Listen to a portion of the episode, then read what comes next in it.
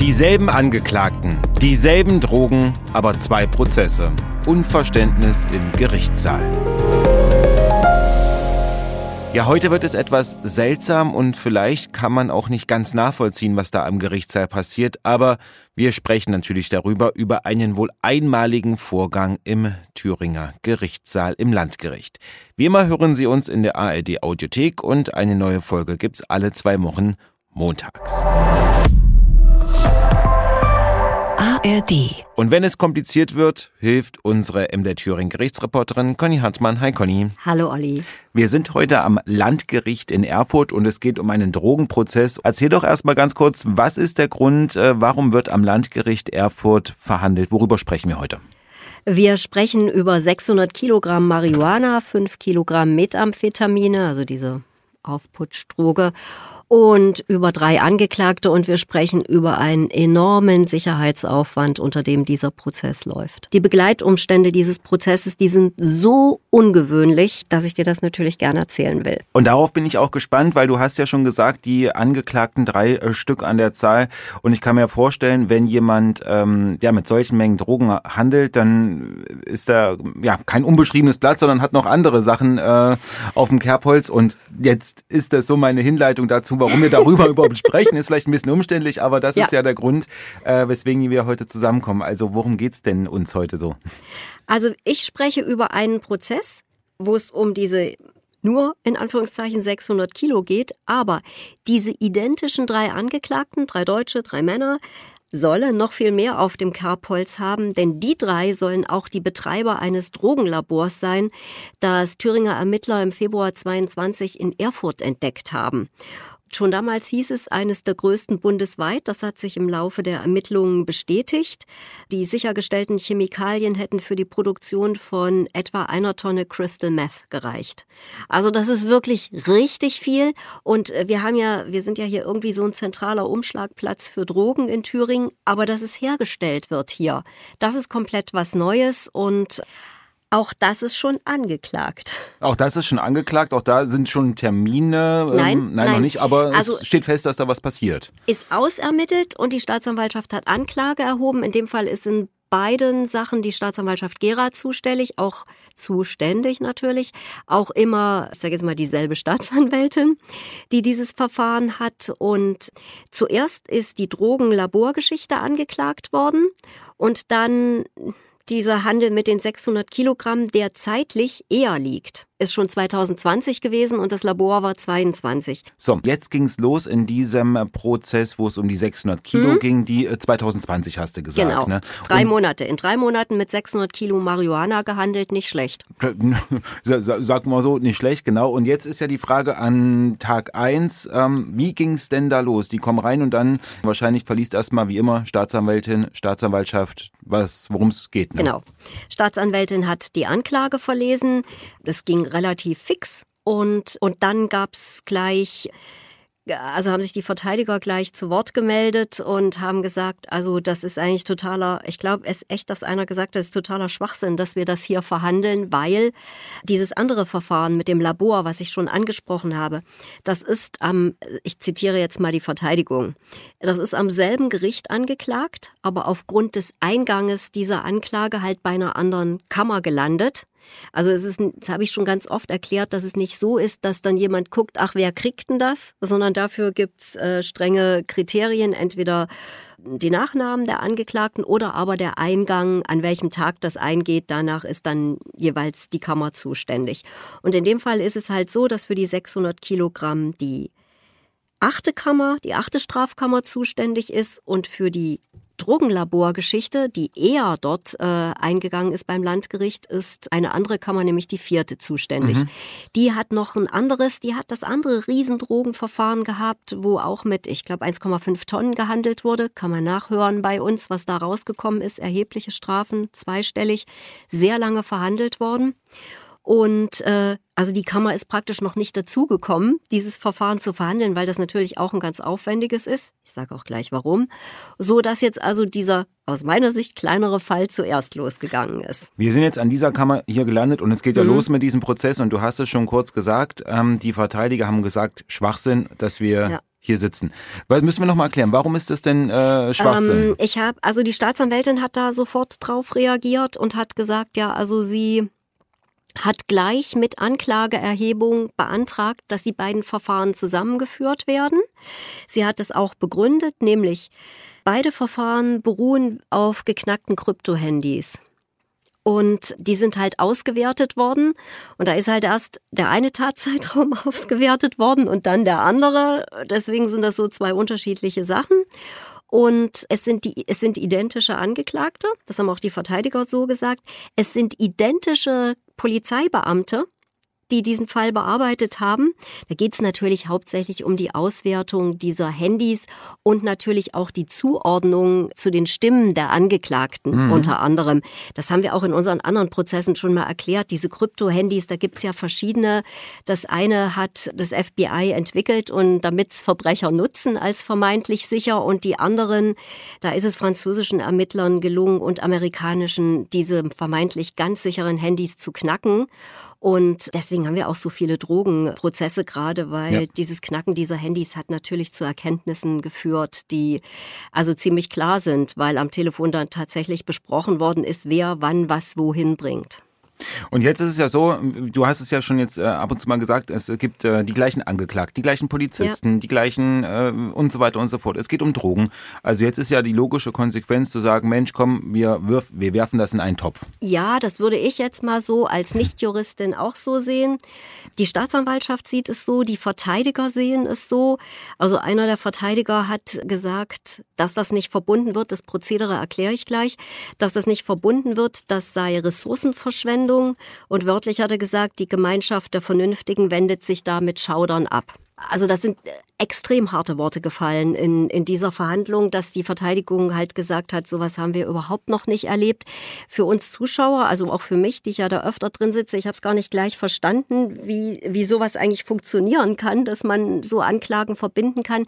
Das geht natürlich. Also das habe ich natürlich schon erlebt, dass die eine Kammer von der anderen Kammer was übernommen hat, aber eher in so kleineren Sachen.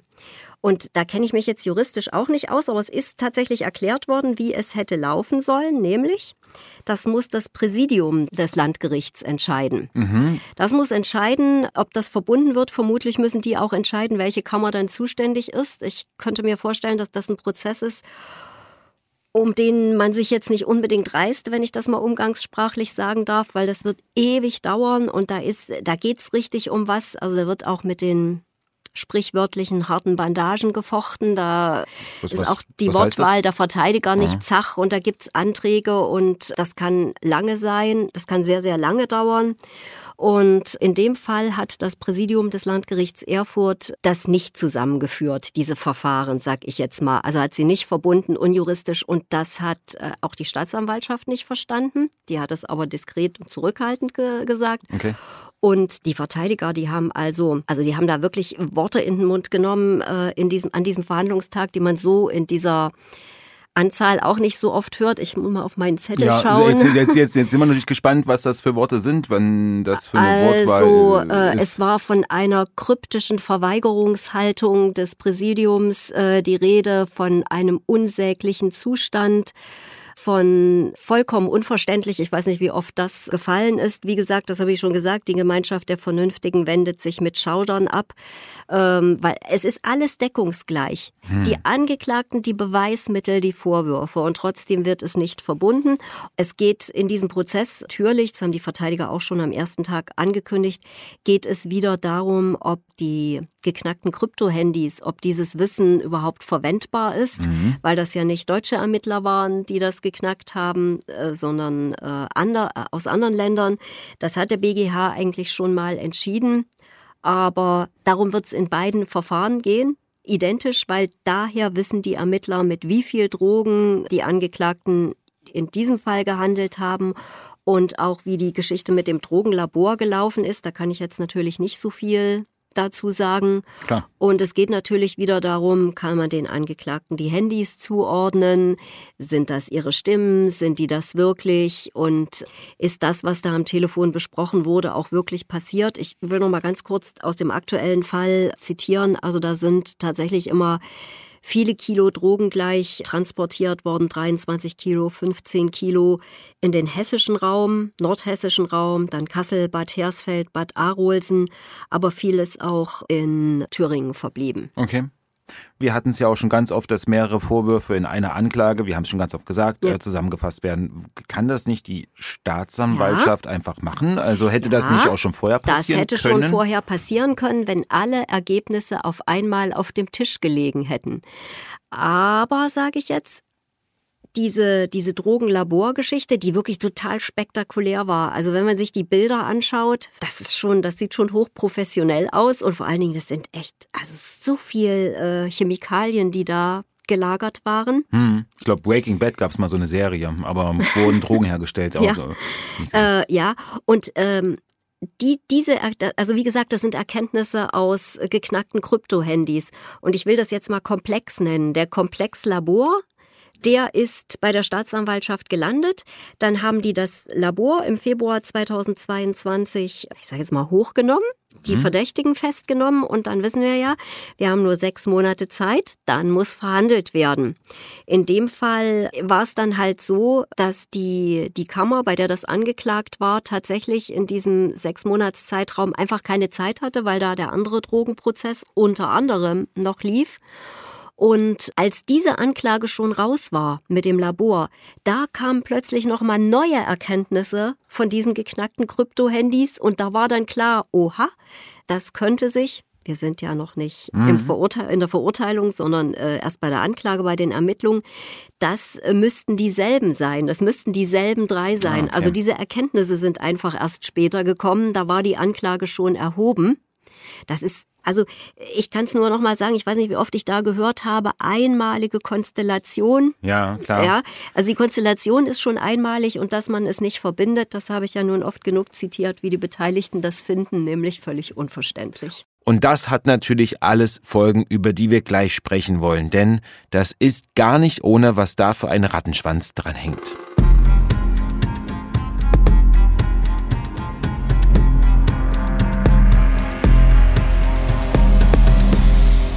Bevor es aber weitergeht, möchte ich Sie gerne auf einen anderen Podcast hinweisen, der gerade den Nagel auf den Kopf trifft. Denn ich glaube, viele von uns beschäftigen sich gerade mit dem eigenen Haus oder der eigenen Wohnung und gucken, wo sie denn Energie sparen können. Oder sie stellen sich die Frage, ob sie denn die Heizung wechseln müssen. Und wenn ja, was kostet das alles? Ist ja alles nicht ganz billig heutzutage. Und gibt's vielleicht noch überhaupt Ersatzteile, für die eigene Gasheizung. Und wann rechnet sich eigentlich so eine neue Heizung und welche soll es sein? Genau diese Fragen, die klärt unser MDR Thüring-Kollege Thomas Becker in seinem Podcast Sanieren mit Plan. So heißt der Podcast passenderweise.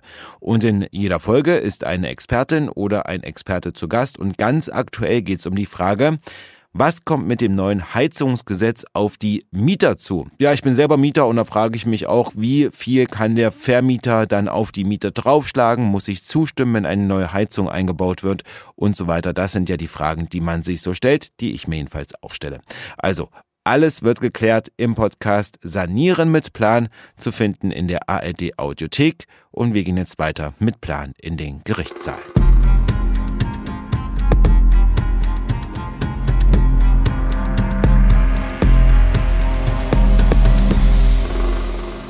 Also in dieser Folge sprechen wir ja darüber, dass drei Männer angeklagt sind, dieselben, weil sie einiges auf dem Kerbholz haben. Und das Seltsame in diesem Prozess ist, die Angeklagten müssen sich quasi in zwei Prozessen verantworten und normalerweise verbindet man dann solche Prozesse, um dann eine Strafe festzulegen. Aber das wird in diesem Fall nicht gemacht und das wirft Fragen auf und vor allem hat es Folgen. Conny, was bedeutet das jetzt für den weiteren Verlauf? Wenn jetzt beide Kammern verhandeln, so wie es im Moment aussieht, also das eine Verfahren läuft schon, das andere noch nicht, dann würde jede Kammer für sich eine Strafe festlegen und dann müsste noch mal jemand drüber gucken, also jeder je, jeweils der, der dann das zweite Urteil macht, beziehungsweise wenn beide Urteile rechtskräftig sind, dann wird wieder eine Gesamtstrafe gemacht. Und das mhm. wissen wir ja, da wird nicht eins plus eins gemacht, sondern genau. da wird die höchste Einsatzstrafe maßvoll erhöht. Also ich, ich mit meinem nicht juristischen Verstand kann das auch nicht nachvollziehen, warum das nicht verbunden wird. Und ich zitiere jetzt mal den Vorsitzenden Richter, als die Verteidiger gesagt haben, einer der Verteidiger hat gesagt, also sowas habe ich in meinem ganzen Leben noch nicht erlebt. Und dann hat der Vorsitzende Richter gesagt, wir auch nicht. Also, hm, okay, also hat auch äh, durchschimmern lassen, was, äh, was, das, was er davon hält sozusagen. Aber vielleicht nochmal ganz kurz, weil das ist ja, er kann das wahrscheinlich nicht verstehen, also der Verteidiger, weil das hängt ja mit Kosten zusammen, nehme ich mal an. Das, hängt das, mit hatte, das auf, haben die auch so gesagt, also Genau. zumindest im O-Ton zu uns. Äh, Hm. Im Fernsehbeitrag hieß es, es ist eine absolute Ressourcenverschwendung. Hm. Weil die Polizei muss ja dann sozusagen, weiß jetzt nicht, ob es doppelt so viele Verhandlungstage werden, aber viele Verhandlungstage absichern. Ja, die kosten jetzt nichts extra, die Beamten, aber dass die extrem belastet sind mit dem, was momentan so los ist. Das kann man ja nur fast jeden zweiten Tag nachlesen, dass die Gewerkschaft der Polizei sagt, die schieben alle so viele Überstunden vor sich her. In dem Fall ist es auch so, davon bin ich überzeugt, dass da auch Beamte von Spezialeinheiten dabei sind. Also es ist schon, es ist schon ein enormer Aufwand und natürlich müssen auch die Pflichtverteidiger, die Kosten der, des Verfahrens, ja, die müssen irgendwann die Angeklagten tragen. Weiß jetzt nicht, ob die tatsächlich so viel Geld auf der hohen Kante haben, um dann so einen Prozess zu bezahlen. Also es ist eine ganz eine Geschichte, wo ich von allen immer nur gehört habe, nicht nachvollziehbar, äh, das geht gar nicht. Und äh, ich habe mit einem der Verteidiger noch gesprochen, um mir das Prozedere noch mal erklären zu lassen. Und ähm, Das Prozedere, wie denn, wie man wie, denn wie so, man sowas verbindet Ja. und und genau. er hat gesagt, das ist normalerweise ist das ein förmlicher, also das sowas haben sie in ihrem Leben, die sind jetzt alle auch nicht mehr, sorry, ich glaube, sind alle nicht mehr ganz jung, aber die haben gesagt, das haben sie wirklich tatsächlich noch nie erlebt, dass eine das schreit geradezu danach, dass das verbunden wird und warum das nicht gemacht wird, das das verstehen sie nicht.